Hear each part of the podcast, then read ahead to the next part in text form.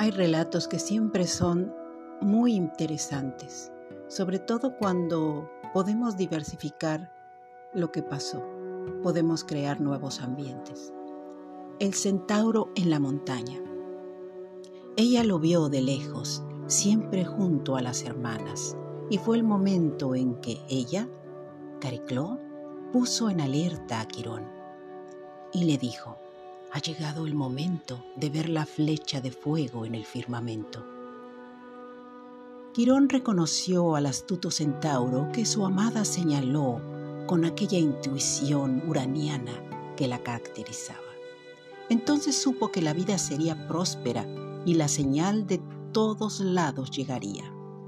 Entonces preguntó, Amada mía, ¿quién o qué señal esperas observar?